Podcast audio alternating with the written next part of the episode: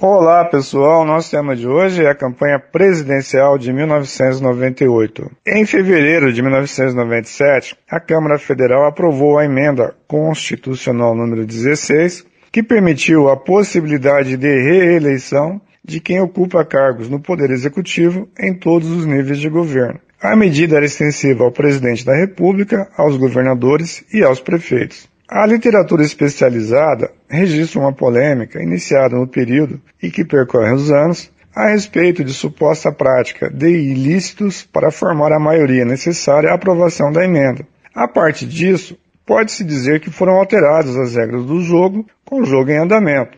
Para não ser casuísta, a emenda deveria ter seus efeitos aplicados a quem fosse eleito nos próximos certames, pois os eleitos em 94 e em 96 conquistar o mandato sem que houvesse a possibilidade da reeleição. Seja como for, o argumento público mais usado na época foi da necessidade de assegurar a estabilização econômica ensejada pelo Plano Real. Para tanto, era preciso assegurar que a equipe que gestou e implantou o plano tivesse mais tempo para administrá-lo. O governo do presidente Fernando Henrique Cardoso acolheu a agenda liberal da desestatização da economia e da abertura econômica ao capital internacional, entremeando-a com políticas compensatórias de inclusão social. Por um lado, mantinha o apoio dos principais grupos econômicos, por outro, também tinha apoio da população de baixa renda por causa da queda da inflação em um país traumatizado pelo surto inflacionário legado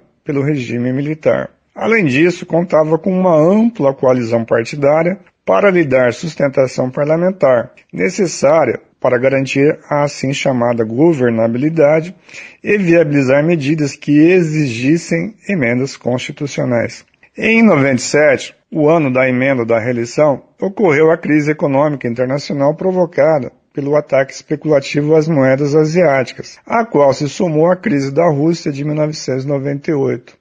Como medida protetiva, o governo respondeu com alta dos juros e anúncio de um choque fiscal, uma terapia que costuma desestimular a economia como efeito imediato.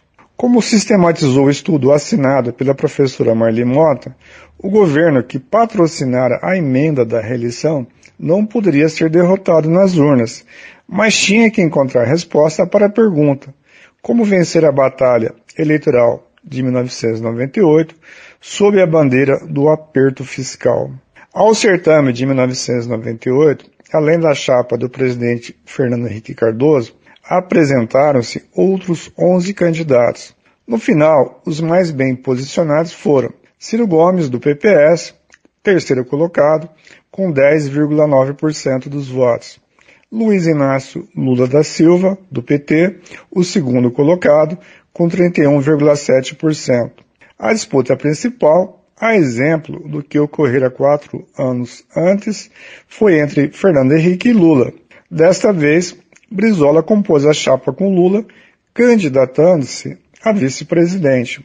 Segundo a professora Marli Mota, as armas utilizadas por Fernando Henrique para enfrentar Lula foram as mesmas de 94, uma ampla coalizão formada por PSDB, PFL e PTB, à qual se juntaram o PP e o PMDB, e a defesa da manutenção da estabilidade econômico-financeira e do Plano Real.